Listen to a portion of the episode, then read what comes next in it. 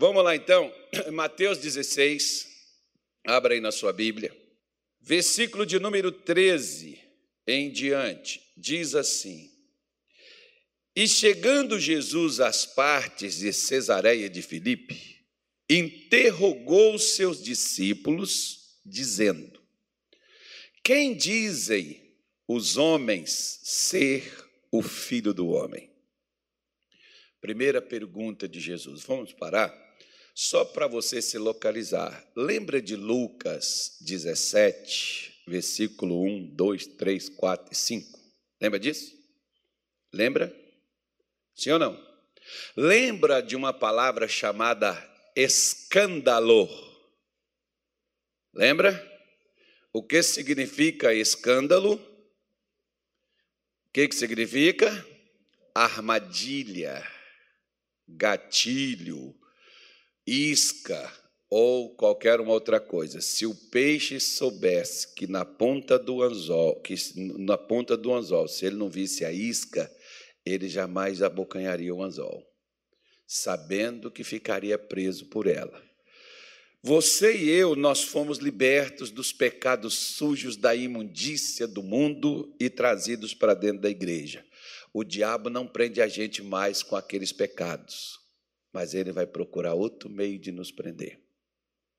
E vai nos prender através de sentimentos, comportamentos, atitudes, principalmente as internas, que é aquelas que às vezes a gente esconde, a gente oculta, como muitas vezes. Tem pessoas, como diz aquele filme lá, dormindo com o inimigo pessoa está magoada, pessoa está chateada, pessoa está revoltada. Aí a gente modernizou esse negócio e a gente não diz que está chateado, não. A gente diz que está triste. Só estou triste com meu marido, pastor, não está magoado. Só estou triste com a minha igreja, não, você está magoado com a igreja. Estou triste com meu patrão. Não, você está magoado com seu patrão, não tapa o sol com a peneira. Minha mãe já dizia isso para mim desde criança. Não maqueie as coisas, não, tenha cuidado. Por quê? Porque através dos nossos sentimentos, Satanás vai nos prender. Tem várias coisas. Eu falei aqui um pouco sobre mágoa. Né? Agora, né, tem umas três semanas que eu falei sobre mágoa aí, que eu estou pregando isso na quarta-feira, na sexta-feira e no domingo. Ontem eu preguei também para os pastores, para os obreiros, sobre esse mesmo assunto. Então, é a nossa mensagem da semana. Né? E na live eu estou falando de outra coisa, que eu não estou falando de sequilar. Tá? Então, a gente está mostrando isso, que são as coisas que Satanás utiliza para nos prender. E eu entrei para uma outra área. Qual é a outra área que nós vamos falar sobre ela hoje? Orgulho. Orgulho, yes Orgulho é um sentimento que muita gente dentro da igreja tem e que está preso por meio dele nas garras de Satanás. Até porque a Bíblia diz, o rei Salomão falou há muitos anos que o orgulho ele precede a queda. O que leva uma pessoa a cair antes da queda o que vem primeiro é o orgulho. Às vezes não é nem não é nem aqueles pecados como a gente está acostumado. Ah, mas eu não adulterei. Sabe, pastor, eu não adultero, eu não vejo pornografia, tem gente que faz isso comigo. Eu, eu, não, eu, não, eu não tenho um mau coração. Mas às vezes você tem um orgulho até disso. A Bíblia mostra sobre dois camaradas que foram no templo orar, e um desses cidadão, ele levantou as mãos para os céus e disse assim: Graças te dou, ó Deus, porque jejuo duas vezes por semana, dou o dízimo de tudo e não sou como os demais homens pecadores. Que orgulho, né, irmão? Porque todas as vezes que você se compara com uma pessoa e você se acha melhor do que ela, cuidado que o bichinho do orgulho já está beliscando você. Mas, mas, pastor, um monte de crente na igreja disse assim: Mas a minha mãe, ela não veio na igreja, a minha mãe não é crente, pastor, lá em casa só eu que busco a Deus. Deveria ser o melhor exemplo, deveria calar a boca e não falar mal de ninguém.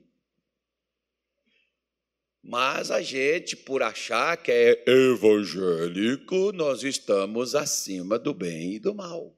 E muitas vezes o mal já entrou na nossa vida porque nós achamos ser melhores do que os outros. Eu não bebo, eu não prostituo, eu estou na igreja, eu sou crente, eu estou buscando a Deus, minha família, ninguém. Eu vejo isso como uma responsabilidade, não como um troféu, como um brilho. Né? Como uma situação. Eu vejo é, quando é a mesma coisa, por exemplo, é errado você elogiar uma pessoa de modo nenhum. Você pode elogiar quem você quiser. O problema é quem recebe o elogio, que pensa ser melhor do que os outros. Aí já é o problema. Né? Aí que vem a coisa. Onde a pessoa, às vezes, vai se estatalar na vida, vai se rebentar toda. Por quê? Por causa disso. E isso era um problema que, e é um problema que afeta todo ser humano, inclusive né, dentro do próprio povo de Deus. Os discípulos de Jesus, por exemplo, tinha esse probleminha. E Jesus, antes, antes de promovê-los, teve que tirar isso deles. Teve que acabar com essa coisa. Então você vê, por exemplo, Jesus pega eles, já tinha quase três anos aqui que eles estavam seguindo Jesus, estava chegando próximo da sua morte, né? e eles andando com Jesus, e Jesus chama eles para esse lugar aí, ó, chamou a parte, tirou eles do meio da confusão, no meio do burburinho, no meio do disse-me-disse, no meio das disputas, das picuinhas, da falácia, tirou eles do meio da, daquela situação toda onde eles estavam, aquela bagunça, e levou para um lugar calmo, um lugar bonito, era onde vivia o governador da, da, de Roma, o Pôncio Pilatos, vivia nessa região aí. Onde vivem esses políticos, irmão, geralmente o lugar é bom. Né? Ele não vive em lugar ruim. Deixa para lá, cala a boca, não fala nada. Engole que vocês votaram mesmo. Então pronto. E eu também. Então. É para rir, né? É eu, eu, até falei que eu vou ser sério esse ano, mudou o ano, agora não, eu vou ser assim, didático, assim, eu vou falar, eu não vou nem rir mais. Eu vou ser um cara agora. Não, assim eu morro, irmão. Então, quem quiser, gosta, pega a parte que é boa e que você não gostar de mim, você não leva em consideração, senão você tem um problema, você vai se achar melhor do que eu. Então, né, eu gosto de ser eu e vou deixar você ser você.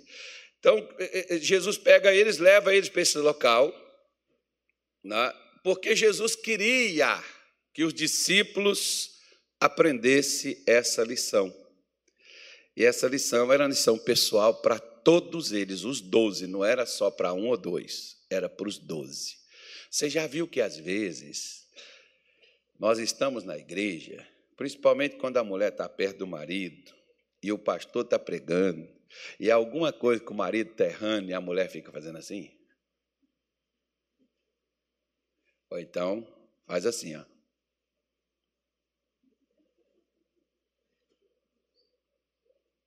Vendo? Não é, não é que está querendo silêncio, não. É mais ou menos, está vendo? Sua falha é essa aí. Aí, quando a pessoa tá, o pastor está falando, aí fala para a mulher, aí o marido vira. Né? Tipo assim, tá vendo aí? É, é tu.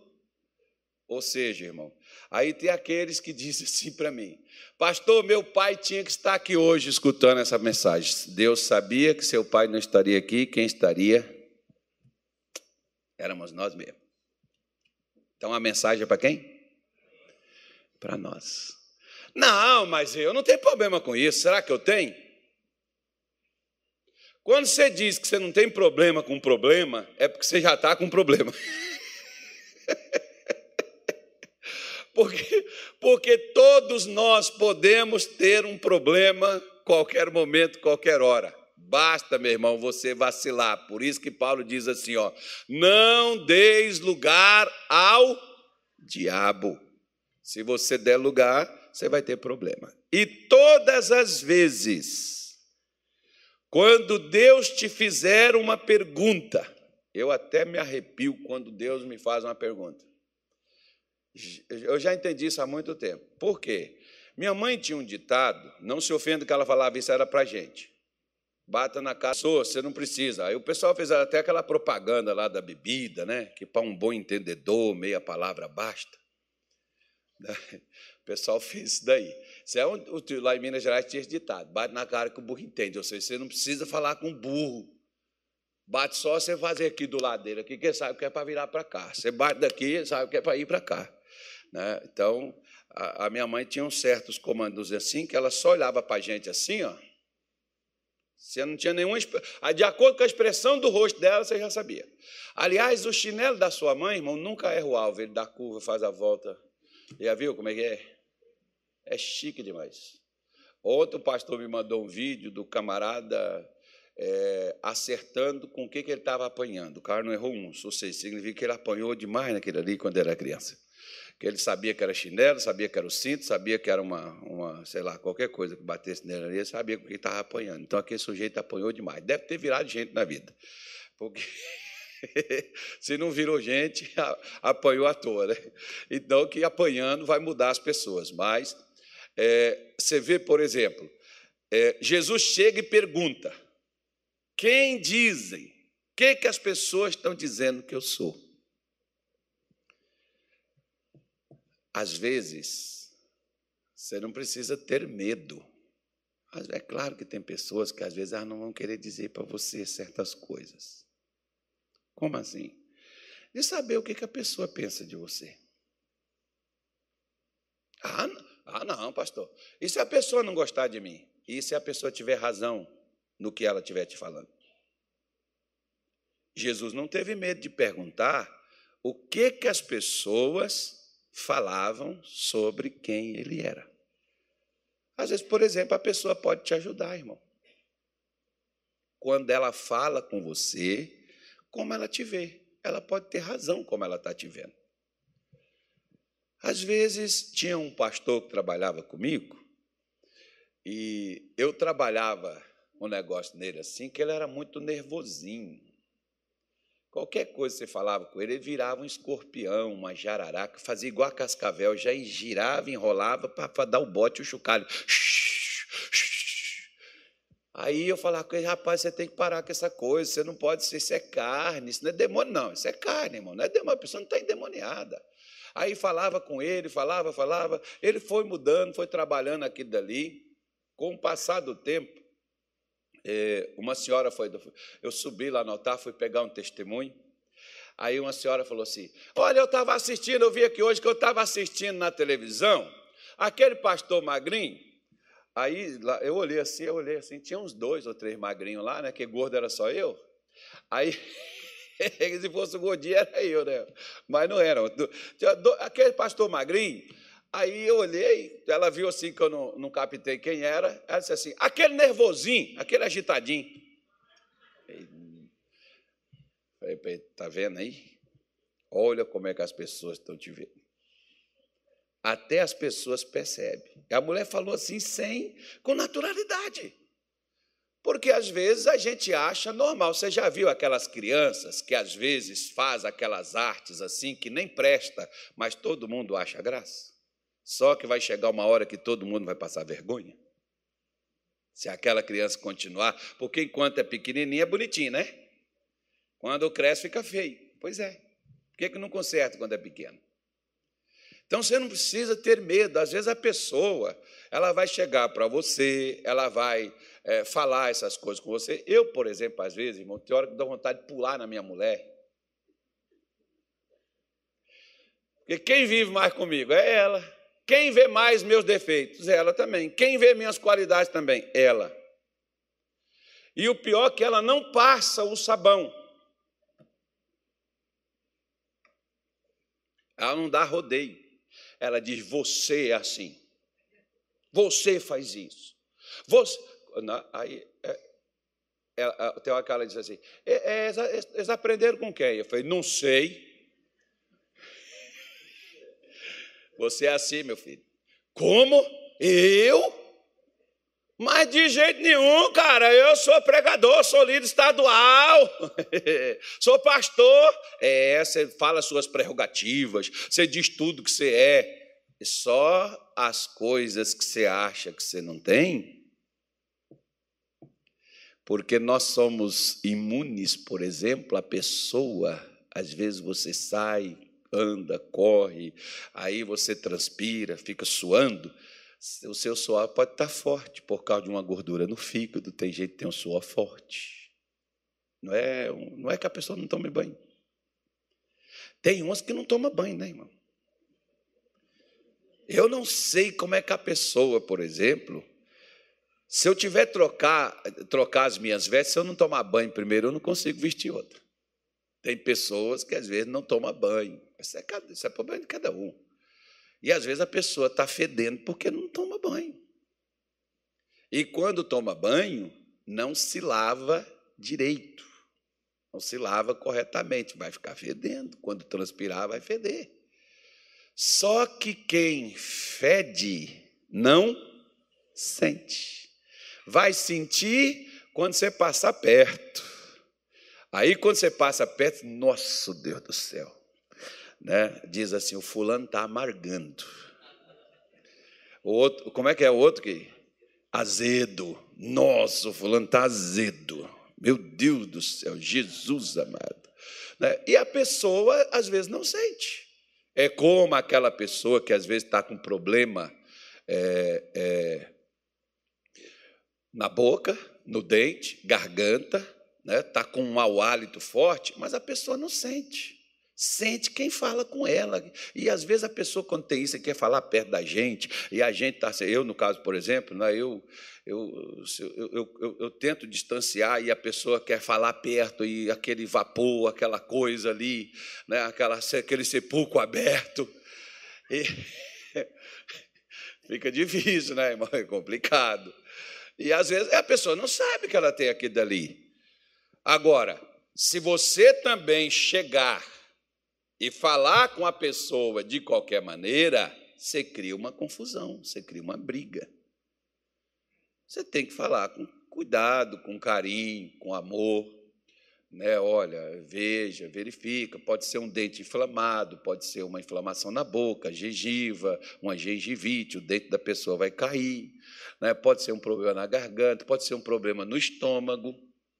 Né? Muita gente diz aí que comer alho cru, mastigar o alho, diz que tira. Ah, mas vai ficar com. Pois é, mas como é que você combate uma dor? Com uma dor mais forte. Como é que você combate um. Como é que combate o veneno da cobra, meu velho? Com o veneno dela mesmo. Não, eu não sei. Procura um médico, eu não sou médico aí, o médico vai te dizer como é que é que faz as coisas, né? Procura lá. O médico vai te orientar. Nesse, nesse sentido, nas pessoas que conversam, as pessoas que falam. Mas, às vezes, nós temos medo do que nós vamos falar da pessoa. Jesus não teve medo de saber o que, os outros pensavam sobre ele. Eu costumo dizer, por exemplo, que o marido e a mulher deve conversar abertamente um com o outro para a mulher saber o que, que o marido espera dela e o que, que ela espera do marido. Como é que ela vê o marido, como é que o marido vê ela, tem que ser o negócio tem que ser aberto, irmão. Porque você pode estar fazendo coisa com o teu marido como, por exemplo, tem uma, tem uma história de um casal de velhinhos que fez 60 anos de casado e viajou para comemorar. Aí, lá no resort onde estava, que a família pagou, eles foram, levantaram para tomar o café. E aí, naquele dia, a velhinha pegou é, o miolo do pão e, e disse para o velhinho: Hoje você vai comer o miolo e eu vou comer a casca. E o velhinho começou a chorar, comendo miolo. Ela disse: Que foi, amor? Você está emocionado, nossos 60 anos? Ele falou: Não. Mas por que você está chorando? Porque era meu sonho de 60 anos comer um miolo de pão que você só me dava casca. Mas ele nunca falou para ela. Né?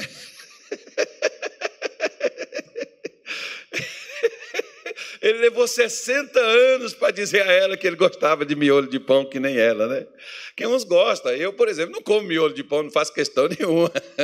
Eu como, quando, quando eu comia pão, eu comia só a casca. Né? Mas, mas cada um tem o seu gosto, né, irmão? Às vezes as pessoas não se conhecem porque elas não se falam. E quando se falam determinados assuntos, a pessoa não permite. Às vezes você tem que dar liberdade à pessoa, da pessoa te dizer o que, é que ela pensa sobre você. Não, pastor, mas eu não vou viver pelo que a pessoa pensa de mim. Não, irmão, não é viver pelo que a pessoa pensa de você. Eu, por exemplo, se não tivesse pessoas que falassem comigo, eu não mudaria, porque eu achava que eu estava certo. E às vezes nós estamos prejudicando um relacionamento, nós estamos prejudicando uma situação, porque a gente não conhece a pessoa, apesar da gente estar se relacionando com ela. Por exemplo, eu sei que o missionário antigamente ele comia de tudo. Uma vez ele, ele, nós saímos sete horas da manhã em Belém porque ele queria tomar um café e comer pastel de vento. Esse pastel, né, pastel que a minha nora queria comer ontem. Eu, só porque eu contei que ela ficou com inveja que eu ganhei, a irmã trouxe. A irmã ali que trouxe o pastel. Né, Para mim, foi ela. E eu sei que queria comer. Ainda bem que eu interceptei na hora. Falei, até esqueci de agradecer. Deus abençoe, viu, irmã? Foi providencial, porque eu estava numa fome, não tinha almoçado. Eu falei, o pastor Tony entrou lá, era três e pouco da tarde, acho que era três e pouco da tarde.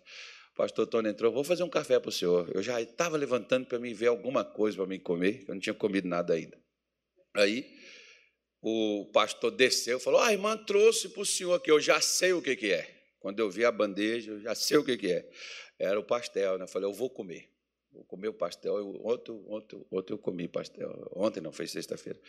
Comi um pastelzinho, tomei um café. E o negócio que eu te dei, você não pegou. Mas eu tomei de volta. Só estou alegando e contando também. Aí, o que, que acontece? Um dia foi legal, que a irmã trouxe. Eu tinha começado três dias de jejum. Primeiro dia ela trouxe duas bandejas e colocou em cima da mesa e nós ficamos conversando. E o cheiro daquele pastel, irmão? Oh, Jesus amado. oh, aquele cheiro nas minhas narinas. Eu falei, eu vou começar o jejum depois da manhã. Deus falou, você já começou hoje. A irmã saiu e falou assim, pastor, tira esse negócio daqui, leva para quem está comendo. Senão eu vou morrer aqui, irmão. Que tentação terrível. Né? Mas resisti e não comi. Então, o que, que acontece? Você não tem que ter medo.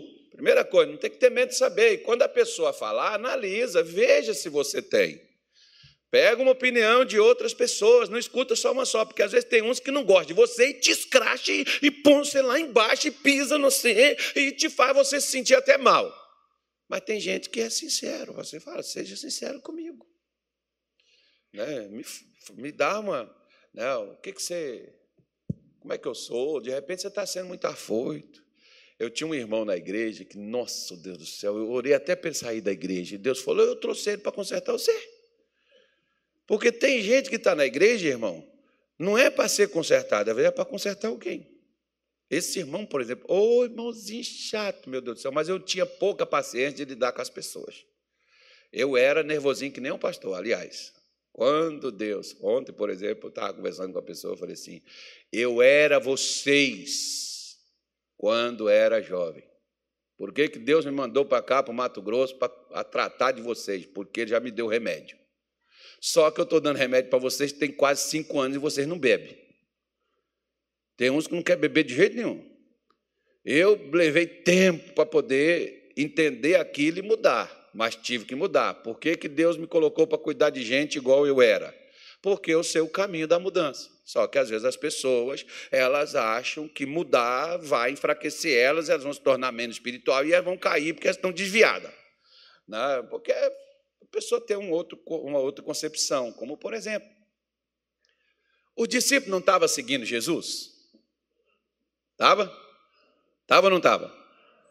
mas pela mãe sair ou morrer, você, você deixa de ser crente. Você está na igreja por causa do seu marido? Se o seu marido te deixar, ou se o seu marido morrer, você não vai ser crente mais. Por quê? Porque era o seu marido que fazia você ser crente.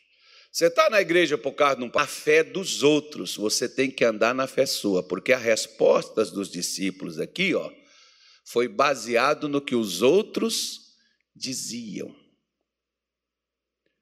Olha a pergunta que Jesus fez para eles. Você tem resposta de Jesus porque o pastor X falou?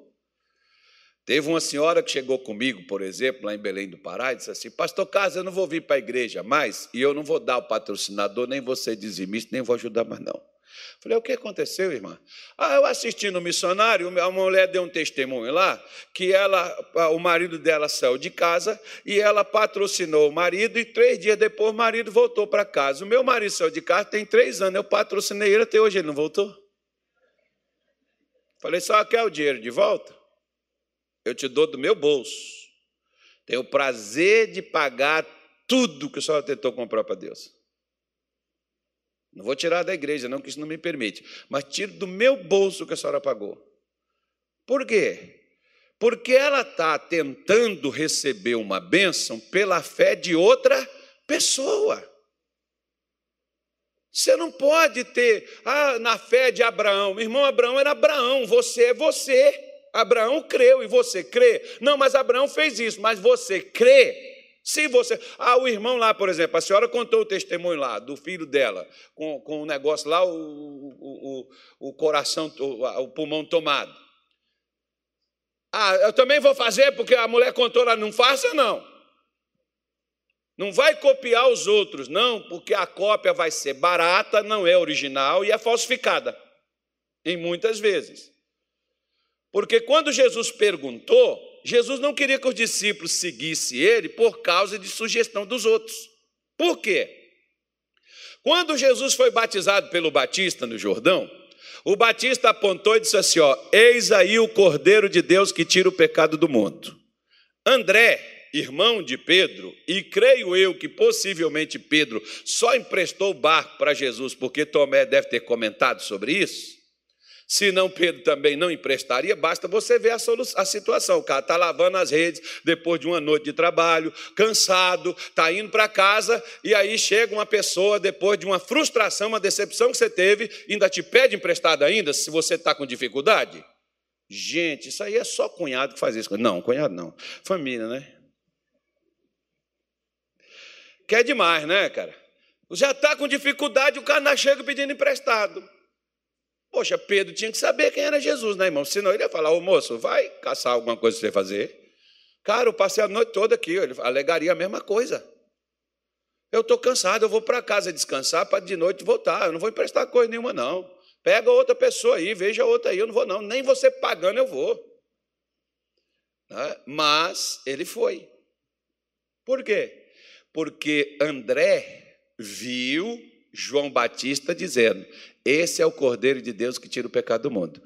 Quando. Engraçado que você vê que André não respondeu nada, né? Por que, que ele não respondeu? Porque André estava seguindo Jesus por causa do que o Batista falou. Ele não estava seguindo Jesus por causa do que ele ouviu, creu, ou, ou, ou Jesus falou com ele.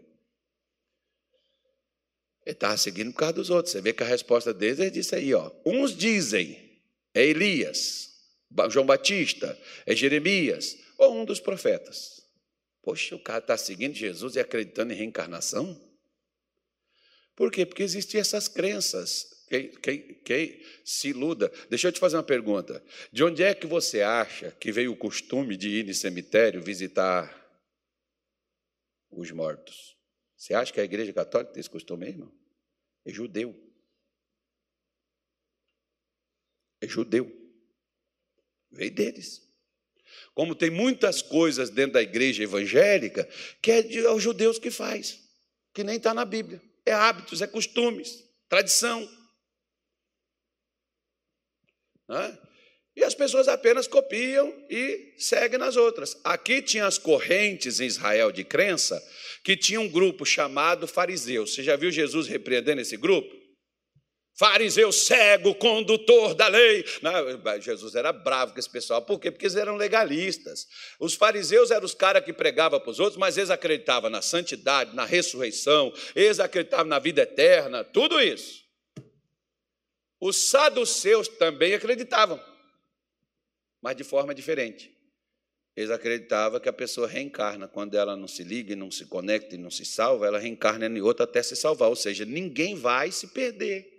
Todo mundo vai ser salvo, seja num corpo de um seja no corpo de outro. Olha que coisa terrível quando a Bíblia diz que ao homem está ordenado viver uma só vez e depois disso vem a morte e o juízo.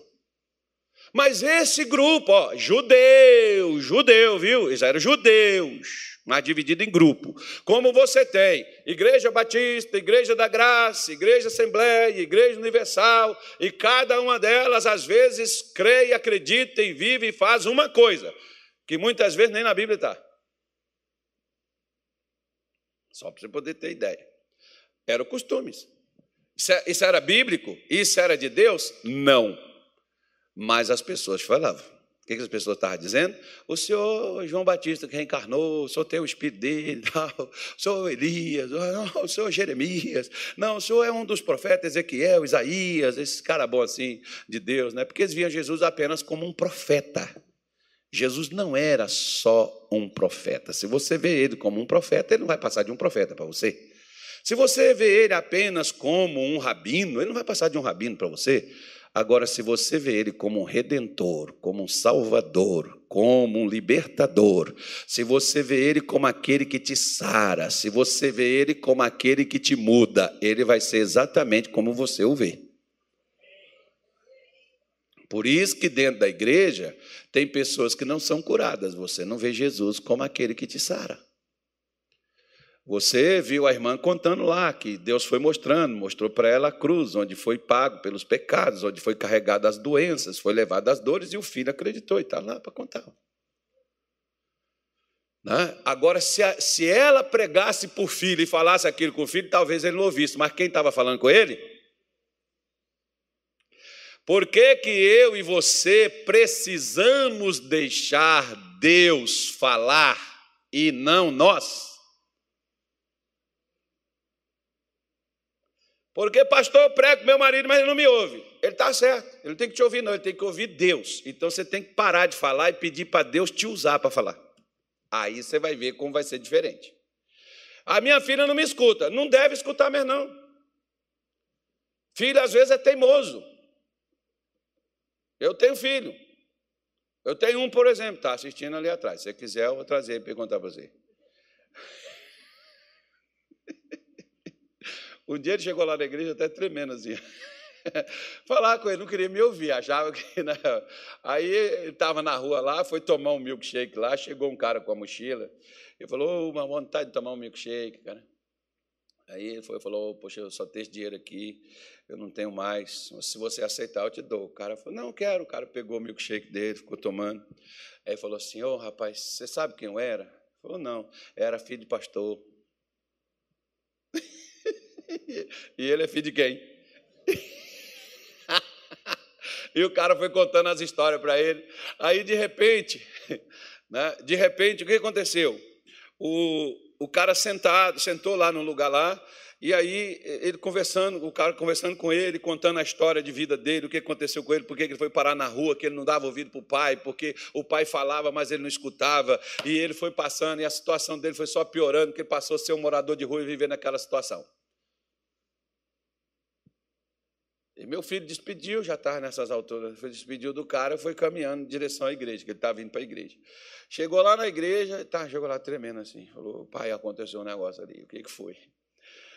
O pior, por que, que ele ficou assim? O pior é que quando ele deu uns três, quatro passos, para ter a rua assim, para sumir, o negócio era uma, não tinha onde o cara passar, sair. Ele virou, olhou, o carro não estava mais lá. O carro sumiu. Mas não se assuste, não. Que eu falei até com ele e falei com a minha mulher. Eu não vou pregar mais para você, não. Vou pedir para Deus falar contigo. Irmão, Deus não vai matar vocês é que ficam com medo. Se você está cansado de falar, pede Jesus para falar. Ele fala de várias formas de falar. Às vezes ele vai levar até lá na UTI. Ó. Ele levou o filho da irmã lá, ó, lá no, no negócio lá para falar com ele. Não deixa, ele não vai matar a gente que você fica com medo que Deus mate. Deus não é assassino, não, gente. Deixa Deus falar. Jesus estava falando para esses camaradas aqui, ó. Eles não ouviam. Ele falou assim: vem cá, que eu vou pedir para o pai. Então, o pai vai dar uma palavra para vocês.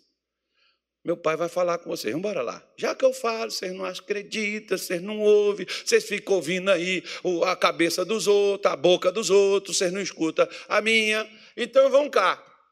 Por isso que ele faz essa pergunta. Quem que dizem? Ah, é o pessoal que fala. Eles estavam seguindo Jesus por causa do que os outros diziam. Não me lembro o pregador, mas uma vez o missionário fez um comentário bem parecido com a gente, porque às vezes na sua vida, uma revelação de Deus é o que vai ser a pauta da vida que você vai viver. Mas teve um pregador, não sei se foi o Billy Graham, não me lembro quem foi, que diz que às vezes a pessoa vai viver a vida toda para ter só uma revelação de Deus. E aquilo vai mudar a vida da pessoa. Se Deus falar com você, meu irmão, e você não mudar, não tem pastor e nem igreja que vai mudar você. Que tem gente que às vezes diz assim: a minha igreja acho que é fria. A minha igreja não trabalha, pastor, com libertação. A minha igreja não trabalha com cura. A igreja nossa, por exemplo, não trabalha com um monte de coisa. E nem por isso Deus deixa de trabalhar na minha vida com aquelas coisas que a igreja não trabalha. Por quê? Porque Deus não pode estar limitado a um sistema. Você não pode limitar ele. Se os céus dos céus não o contêm e a terra é o estrado de seus pés, já imaginou? Deus está sentado lá em cima, o pé dele está aqui embaixo. Eita, é para mostrar você a grandeza de Deus. Mas a gente limita Deus dentro de um quadrado. Por quê? Ah, porque na nossa igreja, eu vejo pessoas que alegam, na nossa igreja não tem esse negócio de cura. Por que você não busca então a Deus? Para Deus te dar isso daí. Hum? Mas a minha igreja não faz. Ah, interessante. Meu pai, por exemplo, ele não estudou, mas os filhos dele tudo foi para a faculdade, foi estudar. Não é porque ele não estudou que ele não deixou de incentivar os filhos e de dizer aos filhos que o estudo era importante. Porque ele não teve a oportunidade de fazê-lo. Né? Mas não estudou, mas botou filho para poder estudar. Só não fez quem não quis. Conselho ele dava e orientação também né? e até ajudou até um certo ponto. Ele diz aqui daqui para lá é por conta de vocês. Por isso que quando Jesus faz a pergunta, ele queria que os discípulos chegassem à conclusão por que, que eles estavam seguindo a ele, se eles não sabiam quem ele era. Vamos, vamos ver por, por que, que isso é importante. Por uma coisa simples, nós já vamos chegar lá. Diz assim, versículo 14: e disseram: uns diz João Batista, outros Elias, outros Jeremias, outro um dos profetas. E disse-lhe eles: E vós, quem dizeis que eu sou? Já que os outros estão dizendo isso, eu quero saber vocês agora. Porque quando você diz assim, esse cara é feio, magrelo, barbudinho, barba ralada, não é fechada, cabelo escorrido. Né? Esse cara é jovem, então você está vendo e você sabe quem a pessoa ela é. Se alguém te perguntar como é que é o, o Ilha tal, você vai dizer, não conheço. Aliás, vocês conhecem o Agnaldo? O Agnaldo foi embora? Hã? O Agnaldo, está ali. não, o Agnaldo está ali atrás. Vocês não conhecem o Agnaldo, não, né? Conhece, não? O Agnaldo. Veio aí, Agnaldo. Olha o Agnaldo aí. É o Agnaldo. É que o, o pessoal vinha fazer um serviço aqui, aí o pastor Daniel falou assim: ó, Vai lá e procura o pastor Anilton. O cara anotou Agnaldo. Aí chegou aqui e falou assim: Eu quero falar com o Agnaldo. Não, não tem Agnaldo aqui. Não, mas tem sim, me deram aqui, ó, Agnaldo. Agnaldo aqui da igreja. Mandaram eu vim aqui e procurou o Agnaldo. E aí o cara foi embora porque não achou o Agnaldo. Então, esse é o Agnaldo. né, irmão? Não conhecer, não saber quem a pessoa é, é um problema sério, né? E o sujeito teve que voltar aqui quando ele já tinha vindo aqui para poder fazer o serviço. Ó. Não pôde fazer porque o Agnaldo não estava. Ele não conhecia o Agnaldo, porque se ele conhecesse o Agnaldo, né, teria resolvido o problema. Então, tem pessoas que elas estão seguindo Jesus, elas estão na igreja, mas elas não sabem quem Jesus ele é. Ah, pastor Jesus é Deus. Pastor Jesus é bom. Jesus perdoa os pecados. Jesus ajuda a gente. Jesus abençoa. É, só isso. Isso é o que você sabe dele? Eu já falei com vocês em outra oportunidade e vou repetir. Você só vai ter de Deus o que você souber sobre ele. Lembra de Jó? Jó, no capítulo 42, a partir do versículo 2, começa o diálogo dele com Deus, e você vai ver que Jó disse o seguinte: Antes eu ouvia falar de ti, agora os meus olhos te veem. Ou seja, eu tinha informação que outros davam. As pessoas falavam de Salomão, da sua grandeza, da sua inteligência, da sua sabedoria. A rainha de Sabá, quando esteve pessoalmente com Salomão, ela ficou deslumbrada e disse assim: Não é metade do que me disseram, é muito maior, é muito mais. Porque a pessoa te vê de uma forma, de uma maneira, outro vê de outra, outro vê de outra maneira. Você pode pegar que você vai ver. Cada um entende de um jeito. Jesus queria que os discípulos soubessem quem ele era. Eles estavam andando com ele, eles estavam seguindo ele, mas não sabia quem ele era. Você sabe quem você está seguindo? Você sabe quem você está servindo? Ah, eu estou na igreja da graça. Tá bom. Se ela acabar, então você não vai ter mais igreja.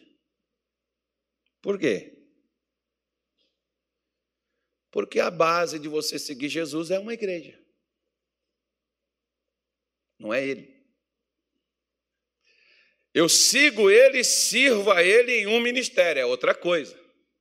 Eu não estou na igreja servindo a igreja, eu estou na igreja servindo a Deus. O fato de muita gente alegar o que se faz na igreja ah, porque eu fiquei nessa igreja tantos anos e a pessoa sai alegando. Eu fico, gente, para que a pessoa então fez, caramba? Se, como é que você vai fazer as coisas para Deus e vai ficar alegando para Deus o que você fez para Ele? Ou faça ou não faça. Agora, se você está fazendo, você está fazendo para Ele. Em um lugar que Ele te deu a oportunidade de fazê-lo. Agora, se Ele te mandou fazer em outro lugar, não alegue o que ele te deu para fazer ali, que você ganhou experiência, você ganhou irmãos, você ganhou amigos, você teve tempo, você teve ali. Isso tinha que ser para você um prazer, não uma alegação. Eu fico às vezes olhando pessoas que às vezes fica dentro de um ministério e depois sai metendo a boca no trombone. Eu fico falando assim, pai, que que ficaram? Levaram tanto tempo para descobrir que estava no lugar errado. E, poxa, alegar é duro, né, irmão? Por quê? A pessoa estava seguindo o que não deveria seguir.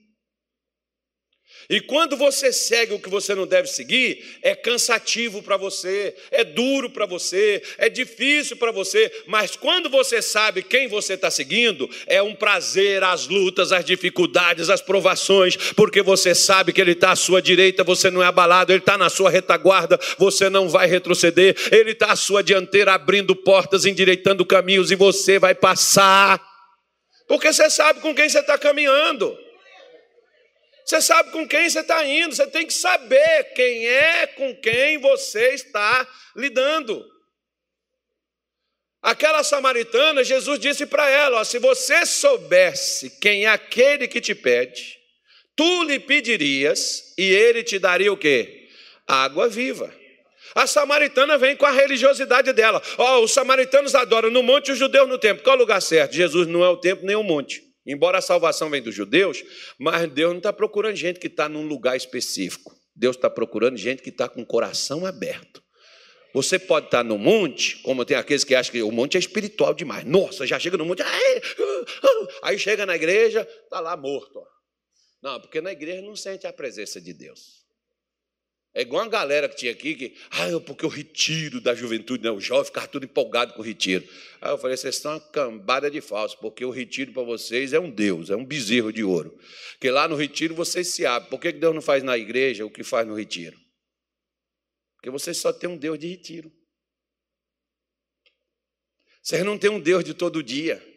O Deus que tem o pão, porque o culto, meu irmão, não é o pastor Tony ou o Cláudio que está aqui, ou o Natálio, ou o pastor que te envolve no culto. O culto é você que se envolve nele. É você que dá o culto. Você não precisa, você não precisa de ninguém. Eu já tive, já cheguei em igreja, por exemplo, o, o pastor se olhava assim, Deus, Senhor, tem misericórdia. Não, não, não, não abençoa o irmão. Por quê? Porque o pastor às vezes está no pau da goiabeira, está só no restinho do, do que suco da lata. Ele não está tendo, você via. Ah, mas não preciso dele, eu preciso de Jesus. Senhor, aqui, venha cá. Eu preciso que o Senhor me envolva, eu preciso que o Senhor me toque, eu preciso que o Senhor me visite. Por quê? Porque aquelas igrejas de Apocalipse, por pior que elas eram, João viu que havia um passando no meio daqueles candeeiros. Jesus não passa. A igreja pode estar fraca, pode estar cheia de pecado, mas Jesus não deixa deixa de passar, porque a igreja é dele. Ele passa, ele anda no meio dela. O líder pode estar tapado, pode estar cego, pode estar no pecado, como aqueles líderes lá não enxergavam. E a carta é endereçada a eles: olha, veja, eu tenho contra você, que você deixou seu primeiro amor, você já não tem mais amor, não. Mas ele estava lá dentro daquela igreja. O homem da Galileia está passando por aqui. Deixe que ele te toque, deixe que ele te toque, encontrarás a salvação. Pois é, mas o pessoal fica sempre esperando nos outros. Não espere nos outros, faça a sua parte. Não tem esse versículo na Bíblia, mas os crentes puseram ele lá. Faça a tua parte que eu te ajudarei. Deus não vai te ajudar. Faça a sua parte, que a parte de Deus já está pronta, meu irmão. Aí você vai desfrutar quando você fizer a sua parte. Então, quando Jesus pergunta, ó o silêncio, não tem resposta. Aí, olha o que, que Pedro falou, quer ver? Versículo 18, pula aí. Uh, 17. Oh, perdão, é o 16. E Simão Pedro respondendo disse: Tu és o Cristo, o Filho do Deus vivo. Olha que interessante. Tu és o Cristo, o Filho do Deus vivo. O que que Jesus disse para a samaritana que ele tinha para dar ela? Água quando você vê essa expressão de Deus vivo, é aquela mesma água viva que Jesus estava falando. Eu, eu, fico muito empolgado com isso. Eu descobri isso em 1993. que o quê?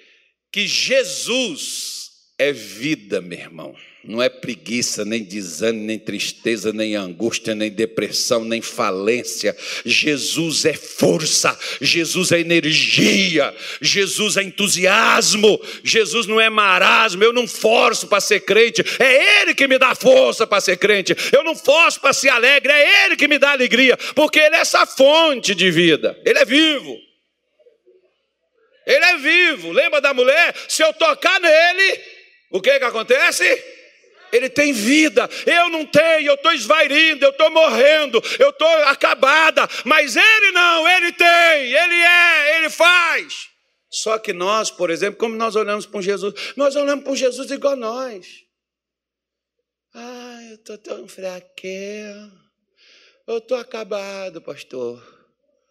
É, Davi também, as pessoas diziam: nem Deus vai te salvar, você está perdido, não há solução para você. Mas Davi chega e diz assim: Senhor, tu és aquele que levanta a minha cabeça. Eu estou caído, mas o Senhor vai me pôr em pé. Eu estou saindo daqui com vergonha, mas o Senhor vai me fazer voltar com a cabeça erguida, porque o Senhor é o que levanta, não é o que derruba. Mas como é que você vê Deus, irmão? O Salmo 3, eu estou lendo para você o Salmo 3. Como é que você vê Deus? Por que, que nós ficamos. Eu, eu lembro, por exemplo, que eu era deprimido, eu queria morrer. Agora, quando eu conheci Jesus, cara, continuei sem arroz, continuei sem feijão, continuei sem comida, continuei desempregado, mas de cabeça erguida, ninguém sabia que eu passava por aquilo, porque agora eu tenho vida. Eu posso não ter dinheiro, mas eu tenho vida. Eu estou vivo. Eu tenho esperança, eu tenho fé, eu creio, vai mudar, eu vou vencer. Isso é passageiro, isso vai acabar. Ah, não, pastor, quando Deus me levantar. Eu tenho uns crentes que chegam comigo me dá, me dá até indignação. Estou na dispensação da graça. Se você estivesse na dispensação da graça, você estava animado, miserável. Você está em dispensação de graça, coisa nenhuma. Você está no fracasso.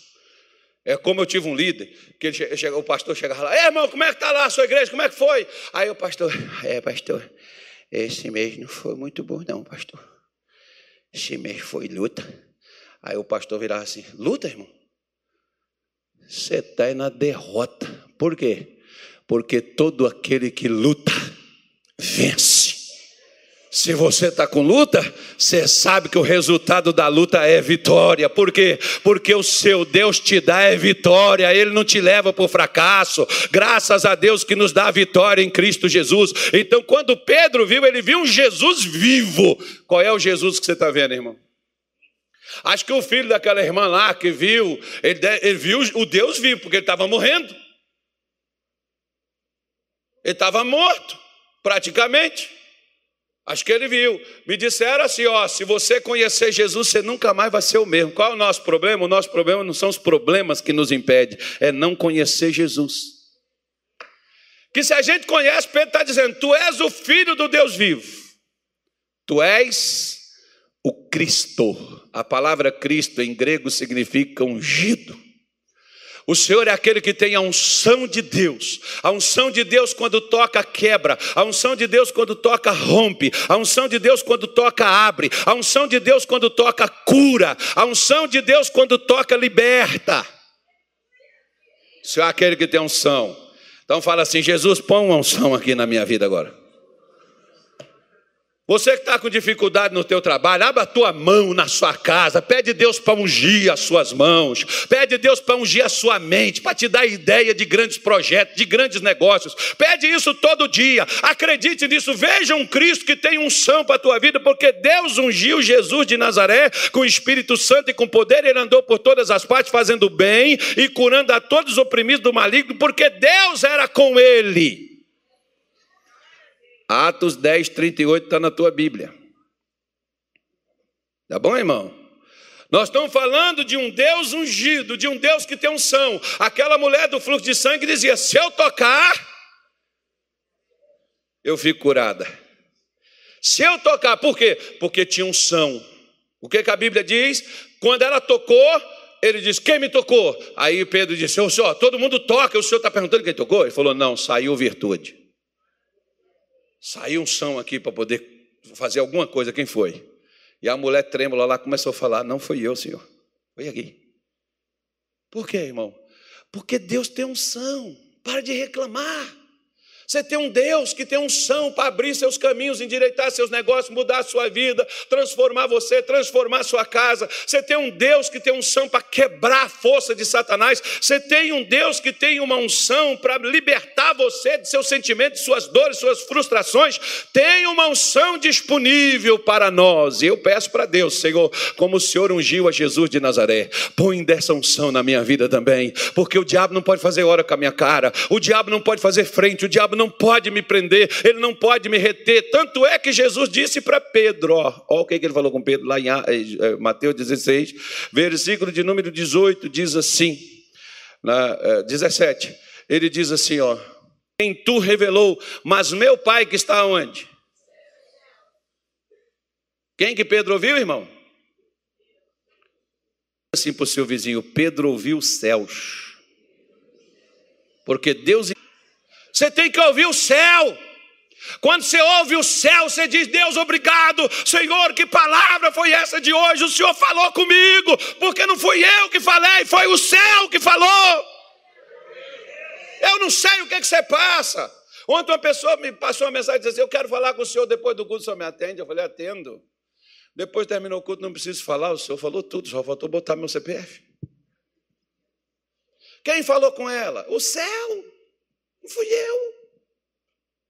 Eu não sabia o que ela queria me dizer. ah, e o, o céu sabe nos mostrar o que nós não sabemos. Você tem algum problema? O céu tem solução para o seu problema.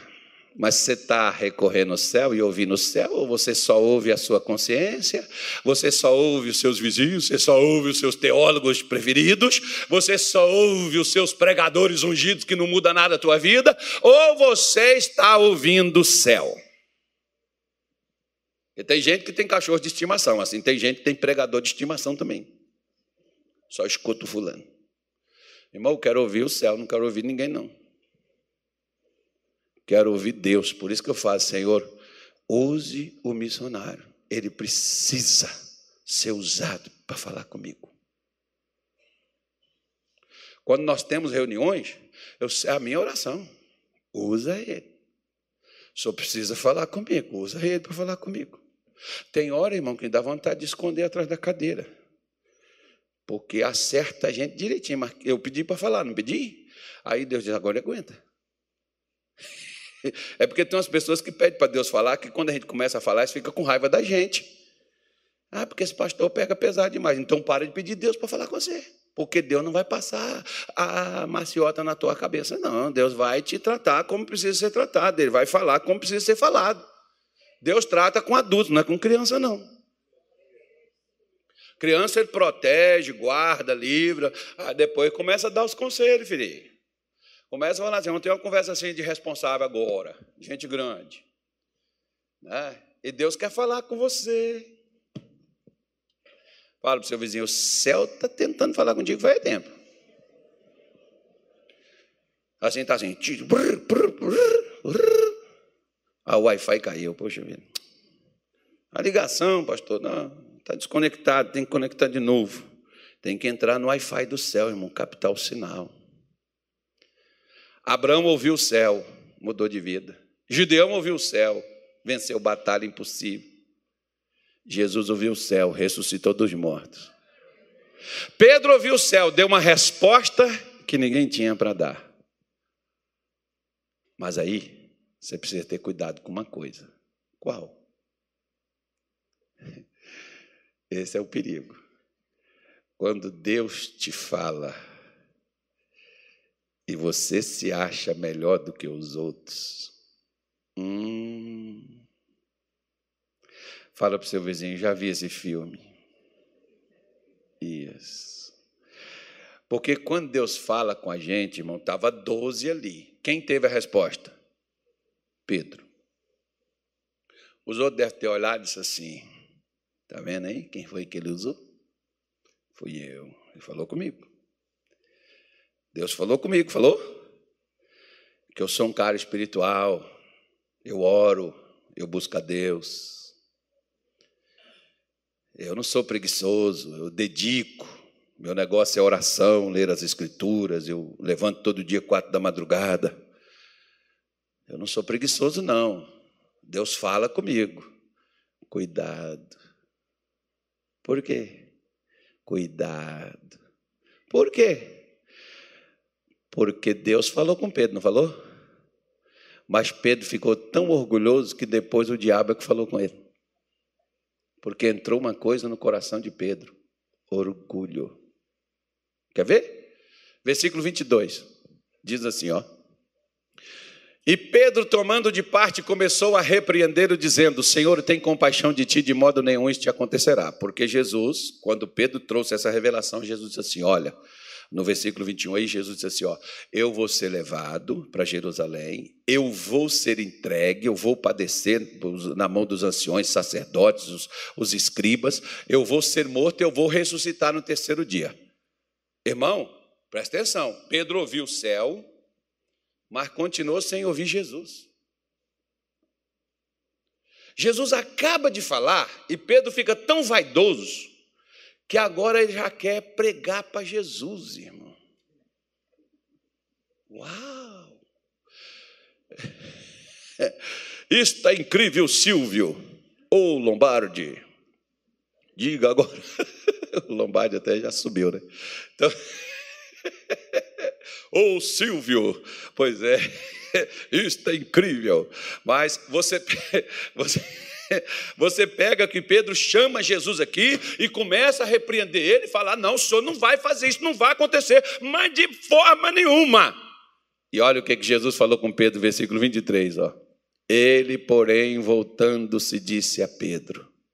Ele falou com Pedro, mas as palavras, as sugestões, as orientações, os conselhos, os ensinamentos de Pedro, estava vindo de quem? Do céu? Quem é que estava vindo? Para trás de mim, Satanás, que me serve de quê? Qual a palavra que está aí? E o que, que significa escândalo? Isca, armadilha, prisão. Pedro acabou de ter um, um contato com o céu e uma conexão com o inferno. Por causa de quê? Orgulho. Se Deus fala com você, meu irmão, tenha cuidado, não é porque você é melhor do que os outros, não. Não queira ser melhor do que ninguém, nós somos todos iguais. Deus falou, amém, glória a Deus, Senhor, obrigado por nos orientar, nos trazer Sua palavra, mas não queira ser melhor do que os outros irmãos, não. Por quê? Porque o diabo entra nessas vaidades humanas. Não significa que Deus está falando comigo que eu sou mais espiritual do que você. E nem que Ele esteja falando com você porque você é mais espiritual do que eu. Nem porque você está falando e está usando você para falar com sua família que você é melhor do que sua família. Porque se a gente analisar aqui, Pedro não era o melhor que tinha lá, não.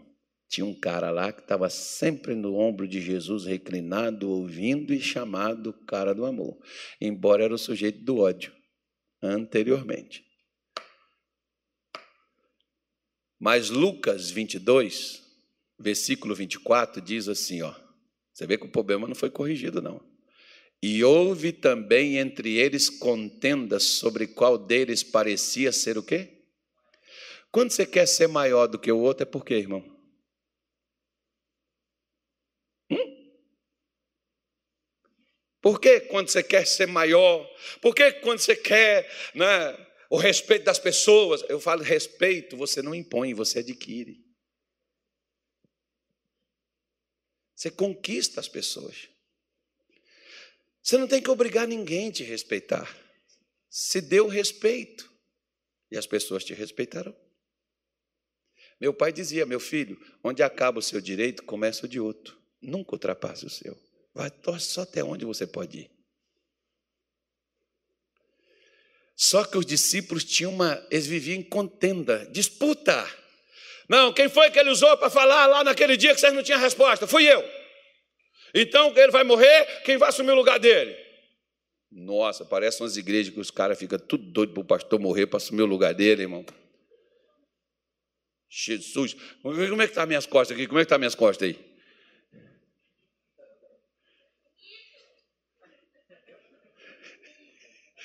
Tem nenhuma oração contrária, não, né?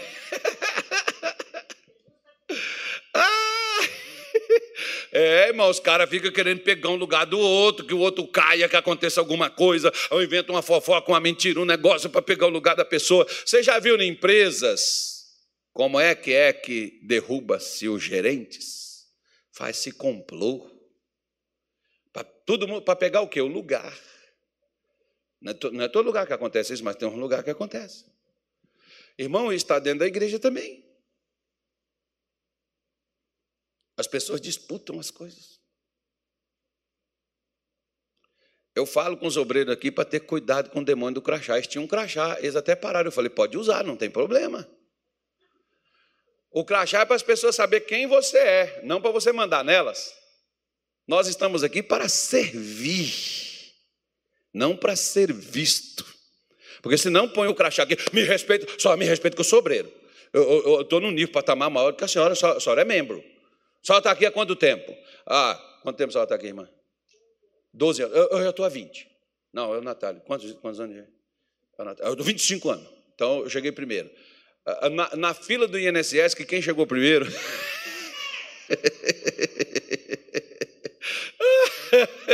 Ai, Deus. Nós somos de Deus, amém, gente? Então, cuidado com esse bichinho do orgulho para ele não morder você. Pega aí a ceia na sua mão aí. Eu não vou falar nada, desculpe ter demorado muito, mas eu precisava te dizer isso aí. Pegue aí, por favor.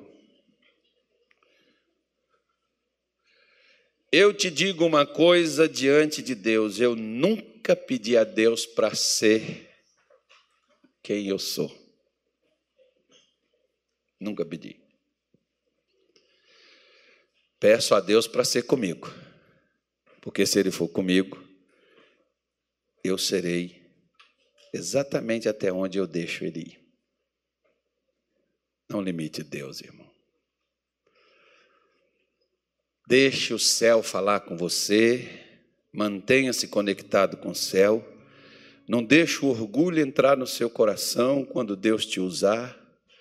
Um dia o missionário disse para mim, falou assim, Carlos, às vezes o o pastor, ele expulsa um demônio que ninguém expulsou e entra um demônio naquele pastor. Por quê? Porque diz: está vendo aí, pessoal?